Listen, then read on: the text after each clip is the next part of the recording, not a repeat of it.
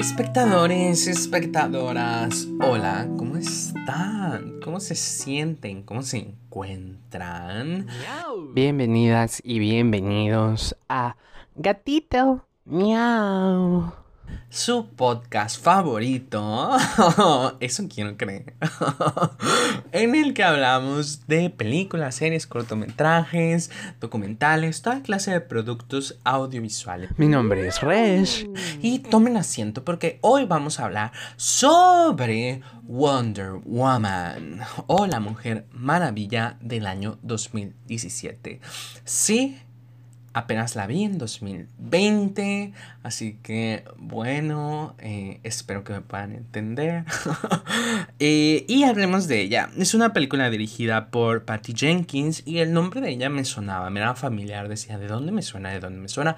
E investigué y es la misma directora de Monster, una película que llamó mucho la atención en su tiempo porque eh, Charlize Theron nos entrega un papel súper fuera de su zona de confort y entonces con unos kilos demasiados, demasiados kilos arriba y entonces de su peso normal, o sea, porque el personaje creo que tiene un peso normal, o sea, entonces, pero sí, Charlie Theron pues sí sube mucho de peso para el papel. Hace eh, una mancuerna junto con eh, Cristina Ricci y hacen de una pareja lésbica en la cual eh, son asesinas y entonces, bueno, forman parte de un asesinato, una más que la otra.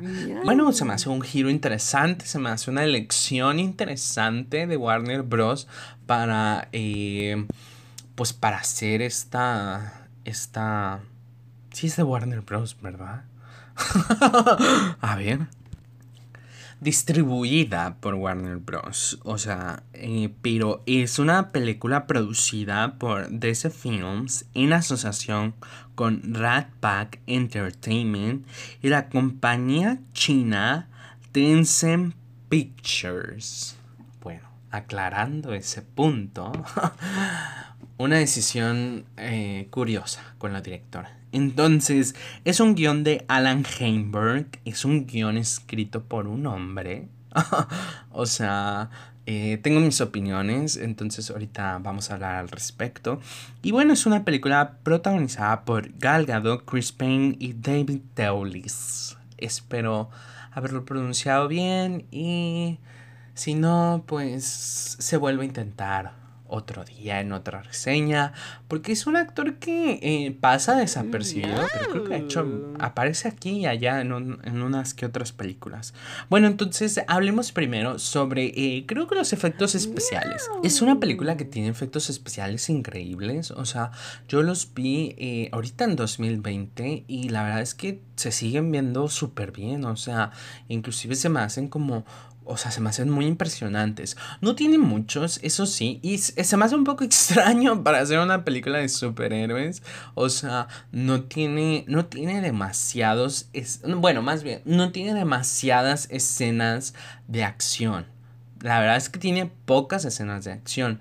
Pero las que tiene eh, sí tienen buenos efectos especiales. Creo que la única que pasa más o menos eh, desapercibida la escena, o bueno, al menos para mí fue un poco, que es cuando eh, la primera, la primera escena de acción fuerte que tenemos, que es el encuentro del personaje de Chris Payne, que es Steve Trevor, cuando llega y llegan los alemanes detrás de él y las amazonas pelean, o sea ¿sabes? Se me hizo como que. como. O sea, no sé, no, no fue como tan llamativo. Entonces, eh, se me hace, eh, pero en sí, pero digamos, si hay otra escena como cuando eh, la Mujer Maravilla entra a un campo de batalla contra los alemanes, ahí ahí qué calidad de efectos y qué buenas escenas de acción.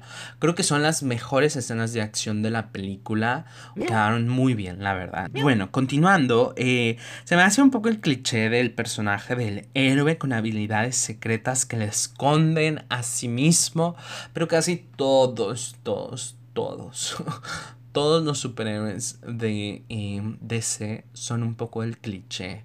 ¿Y a qué se debe esto? Pues porque tienen años, tienen años, muchos otros personajes y muchos otros superhéroes se les ha usado pues la base, ¿no? Han usado base como Wonder Woman, Superman para hacer nuevos personajes. Iba a hablar de una escena ahí sexual que anda por ahí rondando, entonces, pero antes hablemos sobre esta imagen que se me hace una imagen muy poderosa, eh, la de la Mujer Maravilla sacando del agua a un hombre, o sea, a Steve. Se me hace que da empoderamiento a la mujer. Entonces, o sea, se me hace como que la vi y dije, wow. O sea, dije, wow, wow. Esta imagen por sí sola es muy fuerte.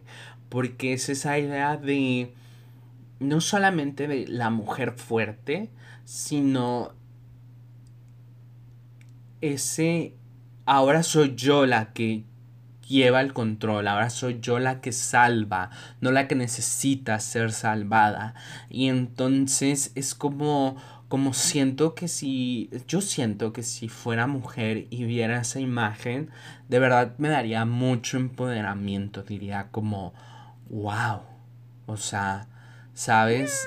Sí, se me hace que queda, queda esa escena como para la posteridad. O sea, mm, aunque la película, pues se queda un poco para mí en lo personal en las medias tintas, en las medias tintas. ¿Y por qué digo esto? Porque tratan de jugar un poco como, como superhéroes más adultos. Y la única escena, lo único que hacen como para decir somos un poco más adultos, es esta escena sexual un poco eh, erótica. Ah, no, porque, bueno, no, porque no tiene el fin de ser erótica, porque termina siendo un poco cómica. Y entonces, eh, que entiendo poco porque el desnudo tendría que ser cómico, pero bueno.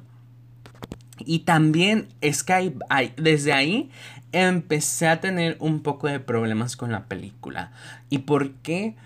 Porque la escena esa, es, ¿de qué escena estoy hablando? Estoy hablando de cuando eh, Diane eh, se encuentra a Steve Trevor bañándose desnudo. Entonces hay una escena ahí como de que ella le pregunta, ah, ¿y tú eres como un espécimen? O sea, tú dirías que representas a la humanidad y él le dice como, ah, pues estoy un poco más dotado. O sea, pero entonces dije, a ver, ¿por qué, ¿por qué esta escena me causa ruido? Y es porque estamos hablando de que es una película. Se habló mucho de la película como, como la primera película de, de una superheroína. Entonces representaba eso, ¿no? O sea, hemos tenido eh, casi una década, o no es que casi, sino una década de películas de superhéroes y ha sido lo que más ha vendido, o sea, es lo que más ha consumido a la gente actualmente y yo creo que eso refleja un poco la necesidad de de sentirse protegido, de sentirnos protegidos. Entonces, sí tendríamos que prestarle un poquito de atención en eso. Pero bueno, y entonces es la primera vez que es la película, una película protagonizada por una mujer, pues. Y entonces, en el sentido de superheroína, o sea, una mujer superheroína. Yo recuerdo que muchos hablaban de eso, pues, del empoderamiento de la mujer. Entonces, aunque no la película necesariamente tiene que cumplir esa función. Lo que tiene que cumplir es que nos cuente una historia de superhéroes. Entonces, en este caso, una superheroína. Pero, mm, ¿por qué? ¿Por qué me causa ruido, como diría la prohibida? Pues me causa ruido porque la escena, o sea, la película trata de una superheroína. Y la escena se está centrando en el pene de un hombre. O sea, sí me doy a entender. O sea, es como, ¿quieres ser verdaderamente empoderamiento, o sea, femenino? ¿Por qué no existe una escena por ahí, algo similar, pero con las partes de, la mujer, con, con Diane desnuda? No literalmente enseñarla, porque, o sea, a él no se le ve nada, por ende a ella tampoco se le tendría que ver nada. Pero sí que hablaran de sus partes, ¿sabes? En vez de un pene. Y siendo yo un hombre, o sea, siendo yo un hombre, o sea, me siento como que... y la película peca un poco de eso, o sea, peca un poco de... de de tener un poco... mm, estas visiones un poco machistas y es que el guion está escrito por un hombre. O sea, entonces... eh, ¿Y por qué digo esto? Porque se centra casi en el único personaje femenino que desarrolla es, la- es Diane. Entonces, y, y pues obvio, porque es la protagonista. O sea, pues la tiene que desarrollar, ¿sabes? Pero realmente casi no hay personajes femeninos. O sea, sí los hay. Están las Amazonas y muchas, muchas Amazonas. O sea, es lo que mucha gente me podría decir. ¿Cómo dices que no hay si están todas las Amazonas? Sí, pero las Amazonas aparecen solo en la primera fracción de la película. Y de ahí ya no las vuelves a ver. Y te quedas casi con puro hombre. O sea, entonces, o sea, te quedas con el villano que es, que es hombre, te quedas con Steve que es hombre, te quedas con los dos amigos de, de Steve que se unen, o sea, te quedas con el coronel de, de, de, Steve, o sea, y con las únicas mujeres que te quedas es con Diane, porque obviamente te tienes que quedar con la protagonista, y dos, con la secretaria, que nomás aparece como súper pocas veces, y entonces, y, y la doctora, y la doctora Maru, ¿sí? Doctora, eh, doctora Maru, o doctora Veneno, o sea, y ya. Entonces, sí siento que la película peca un poco de, de, de ser un poco incongruente. O sea, no, no podría decir que Wonder Woman es una película feminista. O sea, que intenta... mm, pues si intentaba, no se lo creí, la verdad. Entonces, eh, que hay que, eh, una anécdota así curiosa, o sea, hay que eh, recordar que, que, que la historia de, de la Mujer Maravilla está escrita por un hombre y entonces es la visión de un hombre de una superheroína. Y entonces me quedó algo muy grabado así de esos videos que suben como de eh, 50 cosas que debes de saber sobre la Mujer Maravilla. Y que tenía escenas como un poco de bondage. O sea, como que el escritor tenía esa fijación. ¿Y qué es el bondage? O sea, el bondage es que te gusta que te amarren. Así, que te amarren las manos. Ay, que te amarren las piernas y luego que te amarren, o sea, si eres mujer, el busto, así, también los hombres, los pectorales, así, que te amarren de la cintura, ah, que te amarren de tus partes íntimas, que te amarren todo así y no te puedas mover y que estés inmovilizado a la merced de alguien, de sus más profundos y deseos más ocultos y cachondos. Eso es el bondage. Entonces... Ok, eso es el bondage. Entonces...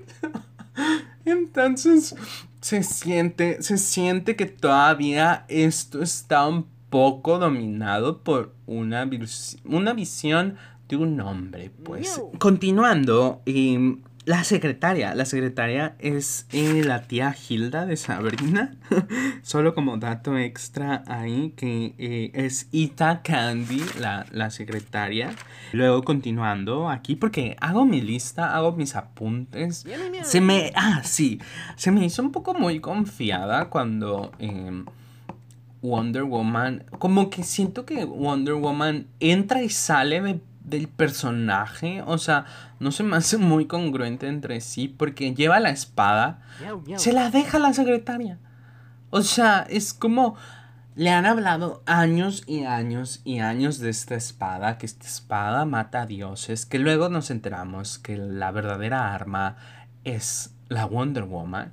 y entonces no la espada.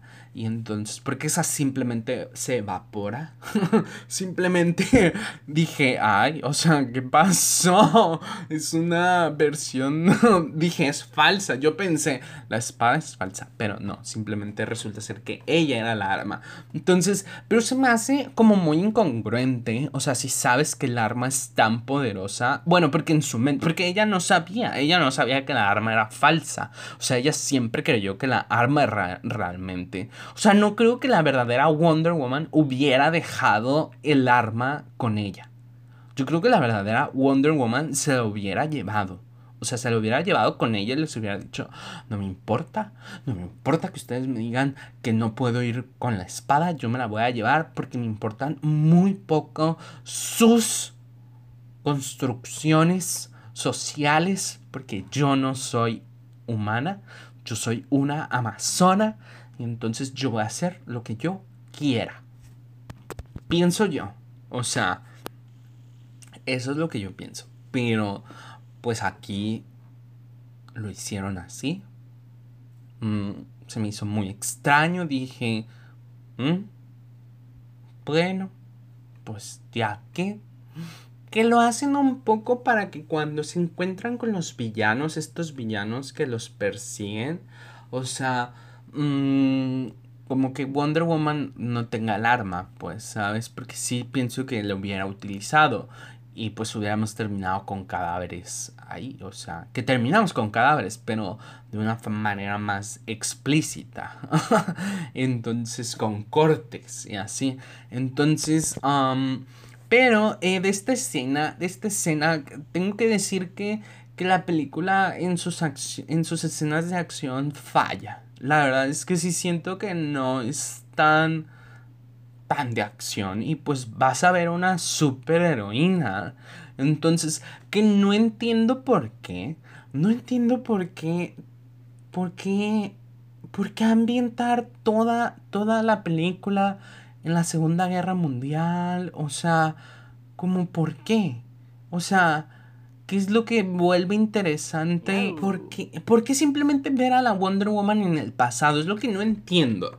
Y todavía la segunda película que van a sacar, tengo entendido, no es Wonder Woman ahorita actualmente, sino que es en el pasado todavía. Entonces es como que se me hace muy extraño. O sea, es como... Uh, tienes a este personaje que, o sea, es una superheroína y es tan icónica y la mandas a la Segunda Guerra Mundial y es como que... Ah, bueno. Ok. Está bien.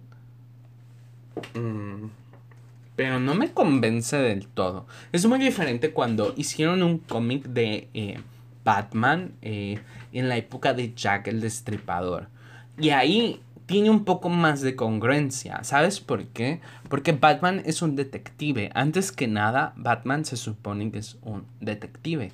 Entonces, mm, tiene esa congruencia, pues de que tienes un asesino súper icónico que eh, nadie descubrió realmente quién era y entonces, bueno, en la fantasía puedes poner a un personaje tan icónico también como es Batman y entonces a poner a resolver ese misterio. Entonces ahí sí se me hace interesante.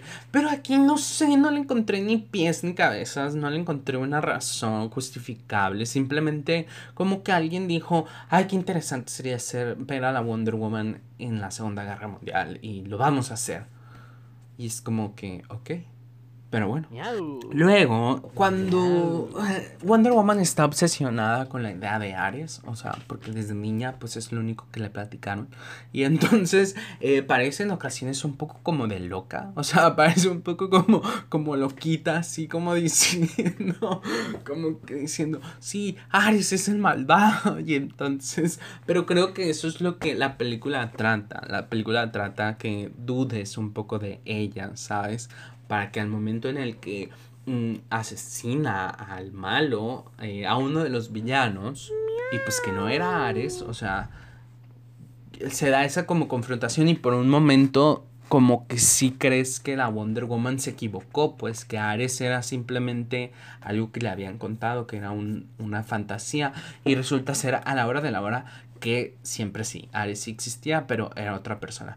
Yo la verdad te voy a ser muy sincero, yo sí pensé que iba a ser Lupin. Bueno, o sea, eh, David Theo Lewis, que su personaje en esta película es Sir Patrick Morgan. Yo sí pensé, o sea, dije, este va a ser. O sea, porque dije, Ares, o sea, basándonos en lo que decía la Wonder Woman, Ares era como promotor de la guerra. Y entonces dije, ¿quién está promoviendo la guerra? No solamente los alemanes, dije, también los ingleses la están promoviendo. Entonces dije, yo creo que va a ser él y va a ser un giro de tuerca y ese va a ser el giro de tuerca.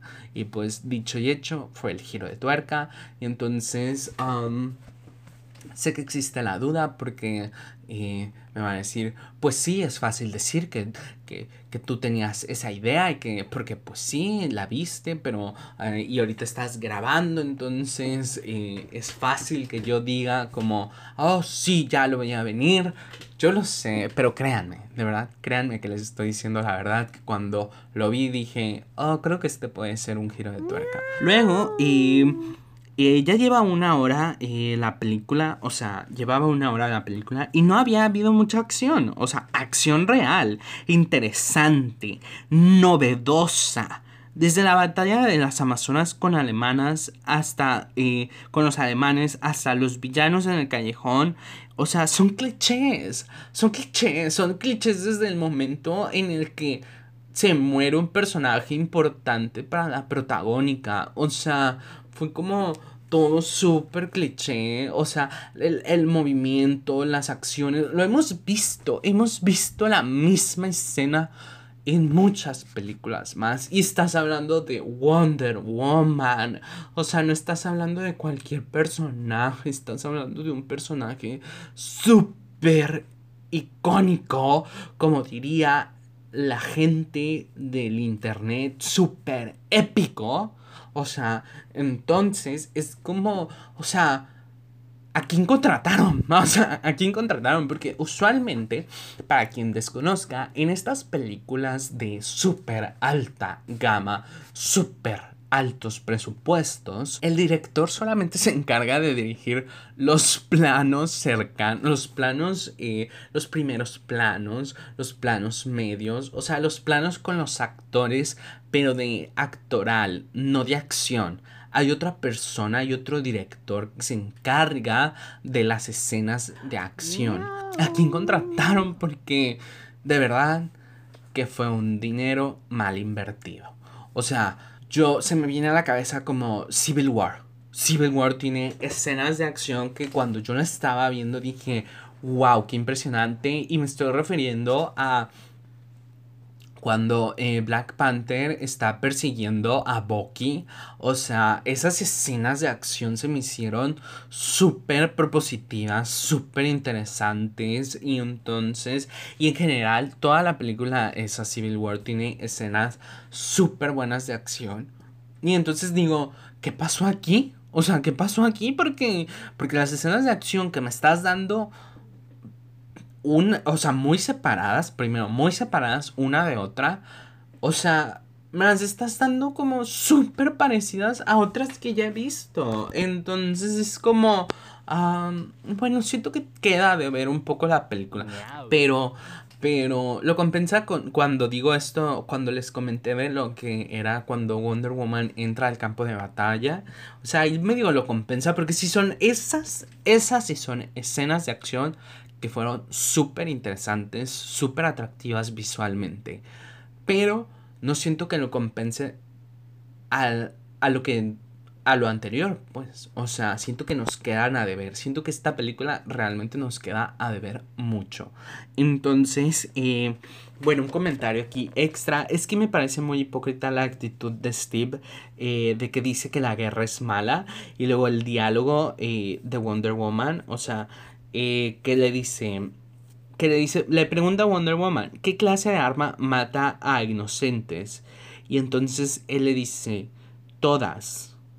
Y entonces se me hace hipócrita porque él está formando parte de la guerra. O sea, cuando a ti no te gustó una guerra, no formas parte de ella, ni siquiera para tratar de detenerla. O sea, ¿a qué me refiero? Una cosa es muy distinta, mm, como hacer una campaña pacifista, como para decir no a la guerra. Ahí sí estás así, ahí sí estás haciendo algo para que no se haga la guerra. Pero meterte como un espía para ver las debilidades del enemigo para detener la guerra, eso no es detener la guerra, eso es continuar la guerra. O sea, porque sigues, porque estás instigando, porque sigues en la guerra, pues. Si me explico. Por eso se me hizo muy hipócrita y el personaje ahí como que dije, ay no, o sea, no puedo con este personaje, no pude con su escena subida de tono, no puedo ahora con esto, o sea, entonces, porque de verdad... Pero bueno, continuando, aquí agrego un punto extra que se perpetúa la idea de una sola mujer poderosa. O sea, entonces, o sea, siento que en el equipo que se formó, cuando van a como a seguir espiando, o sea, siento que ahí pudo haber mujeres, la verdad. Siento que en vez de dos hombres, pudo haber sido un hombre y una mujer. O inclusive dos mujeres. O sea, ¿por qué? Porque estás hablando de Wonder Woman. Entonces, eh, pero eh, si es una idea, yo pienso que está mucho en las películas eh, de, de hombres. O sea, de que solo presentan a una mujer y es la única, pero esta mujer tiene, uff, todas las cualidades. O sea, las tiene todas. Es guapísima, tiene una actitud súper buena, tiene una personalidad increíble, es súper inteligente, es súper astuta, tiene miles de habilidades en el sentido de que, o sea, sabe abrir puertas, o sea, eh, sabe eh, seducir, es súper seductiva, es, o sea, sabe ellas matemáticas, o sea, sabe de astrología, sabe de... Eh, ciencias naturales, ella sabe de todo.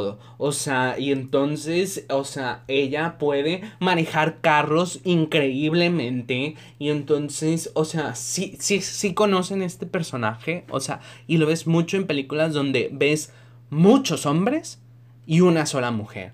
Y entonces es, sabes, como un poco, un poco que siento que es, eso se debería de ir quitando. Nos deberíamos de ir quitando eso. No permitirlo más. Entonces, y, y con qué me refiero a no permitirlo más? Eh, no es de que dejen de hacer esas películas. No, sino simplemente no consumir esas películas. O sea, ¿sabes qué? O sea, estoy viendo seis hombres y estoy viendo una mujer. Mm, no, mejor no la veo. Mejor veo otra película donde sí pueda haber más variedad, ¿sabes? Me parece interesante este juego que hacen de ver el mundo a través de Diane. O sea, cómo Diane está experimentando eh, la Segunda Guerra Mundial y lo vemos en, pequeñas tomas, ¿no? O sea, lo vemos desde el helado que lo prueba y es como que, ay, está súper bueno. Y entonces eh, luego lo vemos en cómo ella ve eh, todas estas escenas de la guerra, así como... Eh, los animales, los niños, las, las familias, las mujeres. Pero se me hace como que tratan al personaje un poco como infantil, ¿sabes? Como que no sé si esa es la palabra más correcta, pero yo pienso, ¿no? Si se supone que Wonder Woman tiene esta educación como súper elevada de Amazona, yo siento que le hubiera resultado adaptarse al mundo humano mucho más fácil de lo que lo presentan en la película. O sea, en la película lo presentan como, como si ella casi fuera que lo es, una alienígena, o sea, lo es. Pero sí me hizo como demasiado, pues. O sea, siento que para ser una mujer tan lista, o sea, siento que pudo haber asimilado el mundo humano mucho más rápido, pienso yo. Entonces, por eso digo que el personaje se me hace un poco incongruente, pues. O sea, porque nos dicen que ella está súper educada. A la hora de la hora parece como muy inocente en el mundo humano. O sea, entonces es como.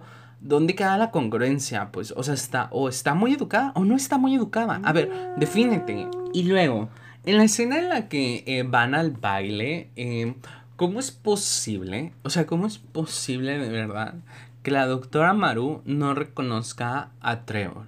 Que simplemente diga, ay, me parece conocido. O sea, de verdad. Es la persona que le robó ese cuaderno que para ella era como súper importante. Y es como... O sea, no lo, ¿Cómo no lo reconoce? Me hace como, como que, ay, ahí es donde veo como que las fallas de guion. O sea, como que dices, ay, lo, lo, lo debía haber reconocido. Porque aparte se supone que la doctora, o sea, es alguien muy lista, pues. Entonces es como, o sea, pienso que una persona con esa capacidad reconocería a este, a Steve. Pero bueno, pues cada quien, ¿verdad? ¿Por qué si son alemanes hablan inglés. O sea, eh, siempre es resaltante eso en películas estadounidenses. Pero aquí tenemos que es una de las habilidades de Diane, por lo cual debería de poder conversar en alemán. Y me refiero a esta escena de baile de Diane con el villano, o sea, que empiezan a hablar en inglés. Y es como, o sea, ya hemos visto que Diane puede hablar muchos idiomas. Y lo hicieron. Y lo aplicaron con, con este compañero de Steve. Que se me hizo una escena súper cómica. Y entonces... Pero... Pero no. O sea, no. Es como... No, ahora no, no vamos a utilizar esa habilidad. No, mejor que hablen en inglés. Y es como... O sea... ¿Qué? ¿Qué? ¿Dónde está la congruencia? ¿Dónde está la congruencia? Por favor, díganmelo. ¿Dónde está la congruencia? No está. No está ninguna congruencia. Entonces, bueno. Eh, aquí pongo que eh, sí me sorprende que mata al, al coronel. O sea, mata a este villano y entonces yo pensé que no lo iba a matar. Yo pensé, ¿sabes qué pensé? Pensé, dije, va a suceder algo que va a hacer que se muera. O sea, él va a ser una cañana, canallada, canallada y eh, le va a salir mal y por eso se va a morir. Como que dije, va a tener un accidente, se va a caer y se va a morir. O sea, pero no pensé que la, no pensé que fueran a presentar a Wonder Woman matando a alguien. La verdad. La verdad, no pensé. Pues lo hicieron. pues lo hicieron y, y luego viene esta parte de que de que ella se siente mal, pues de que asesinó a alguien y resulta ser que no era Ares y entonces, pero dura nada. O sea, dura absolutamente nada porque de repente se revela Ares. O sea, es como, oh, yo aparecí, yo estaba en Inglaterra, pero ahora estoy aquí y pues no importa porque soy Ares. Y entonces, y soy un dios. Entonces, y empieza la pelea y entonces es como, ok, ok, bueno, pues cada quien, ¿verdad? Entonces, eh, luego... Mm, Siempre la idea del sacrificio. Ay, no, esta idea me tiene absolutamente harto. Harto me tiene. Harto. Harto. ¿Sí se entendió? ¿Y a qué me refiero? A la idea de que para que la gente viva, para que, para que tengan éxito, para que venzan al malo, para que eh, la ciudad se salve, eh, tiene que haber un sacrificio. Alguien se tiene que sacrificar. Y es como, uff, lo mejor. Lo mejor que puede pasar. O sea, uy, y la persona es como, sí, yo voy a sacrificarme y yo lo acepto, yo acepto mi destino y sí, lo estoy haciendo por mi ciudad y es totalmente válido y es como, no, no, no te sacrifiques, no te sacrifiques, no vale la pena, no vas a lograr nada absolutamente nada. En el sentido de que, o sea, estamos hablando de una ficción, ¿sabes? Entonces, tú una ficción puedes hacer lo que quieras con una ficción. Pongamos de ejemplo, si esto fuera en la vida real, pues lo entendería un poco más y diría, wow, qué buena onda esta persona que se está sacrificando. Pero la verdad, no creo que exista alguien así. De verdad, no creo que exista así y tampoco lo promovería. Yo no promovería, porque esta idea siento que es tóxica. Siento que esta idea es muy tóxica, la del sacrificio. O sea, porque la realidad es que no te vas a topar todos los días de tu vida con unas bombas que van a explotar.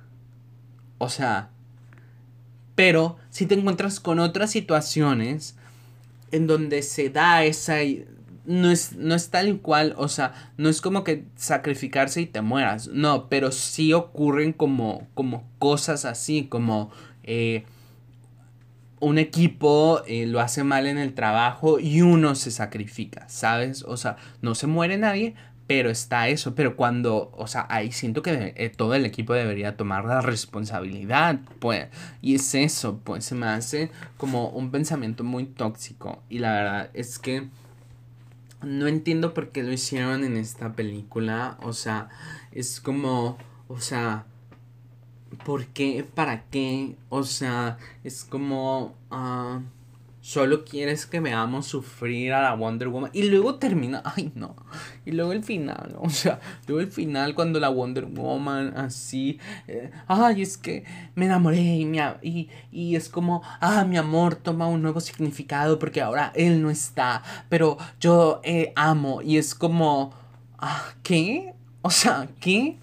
¿Por qué no pudimos tener el final feliz? O sea, dime, o sea, ¿cuál era el problema? De verdad, ¿cuál era el problema? O sea, es como, de verdad, esa, esa amenaza, porque realmente ni se sentía la amenaza, no era como que una amenaza que nos hubieran planteado desde antes de estas bombas. Sí nos habían hablado de las bombas y todo, pero, pero de este como químico nuevo, o sea, pero, pero se pudo haber resolvido de muchas mejores maneras. Es eso.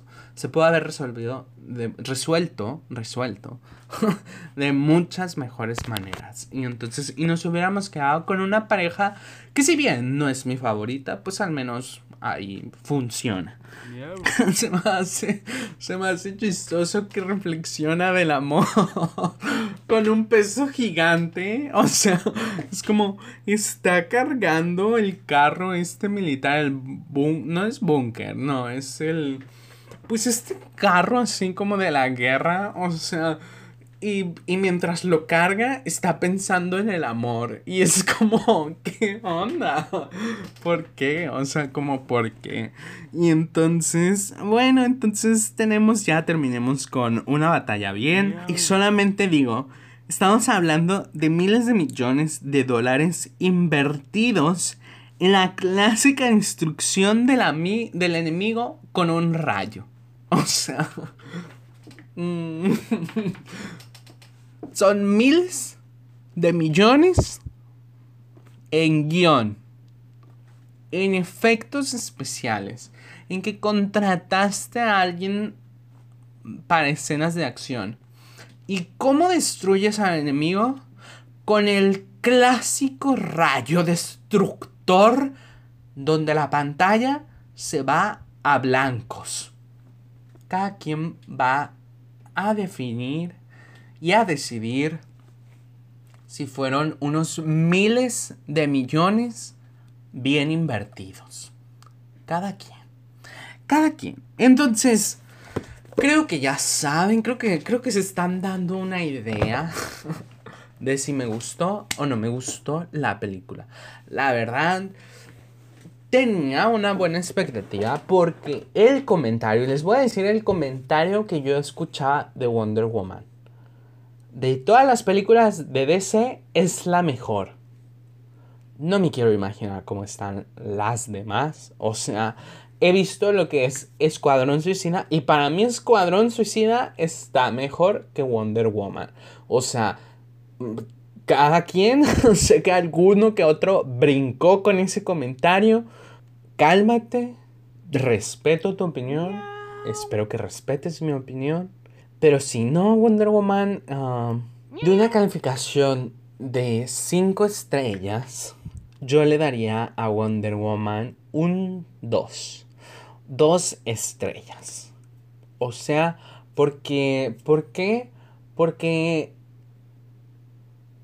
porque me queda de ver, me queda de ver en acción, me queda de ver en congruencia de personajes, me debe, me debe en giros de tuerca, o sea, y, y termina como súper con el clásico rayo, entonces es como, mm, no sé, no sé. No fue, no fue, no fue, no fue y, te confieso que la tuve que ver por partes. La verdad es que no me capturó desde el principio. O sea, desde el principio no fue mi, no fue mi máximo. Entonces, la verdad me distraje muchas veces. entonces, pero era como, a ver, no, regresa a verla. Y la regresaba a ver. Y entonces, pero sí, mi atención no estaba como del todo. Entonces sí siento que nos debe mucho la película. Entonces, que si quiero ver la segunda película, mm, la verdad es que no. Verdad es que no. Yo siento que mucha gente sí le gustó porque quizás venía decepcionada de otras películas y esta cumplió mayormente sus expectativas. Pero yo, como un espectador que la verdad, o sea, no he visto las otras de DC, o casi no he visto, solamente vi Superman y vi eh, Batman contra Superman, y la verdad es que las vi muy separadas porque esas películas sí las vi en su estreno, o sea, las vi, no las tenía tan frescas. Entonces no tenía un punto de comparación, ¿sabes? Que creo que es lo que mucha gente hizo con esta película. Lo que hizo fue compararla con las demás y quizás sí sintió que esta era más una película. Porque sí es cierto lo que le critican a El Escuadrón Suicida. Que se siente como muy partida la película y no como una película que fluye.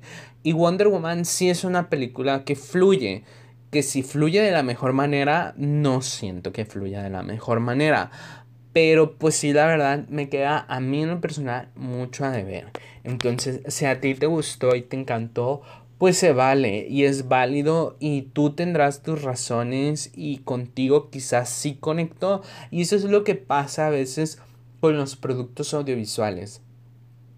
A veces conectas y a veces no conectas. Entonces eso no significa que una película sea mala, o sea, simplemente es, bueno, a ti te va y a mí no me va.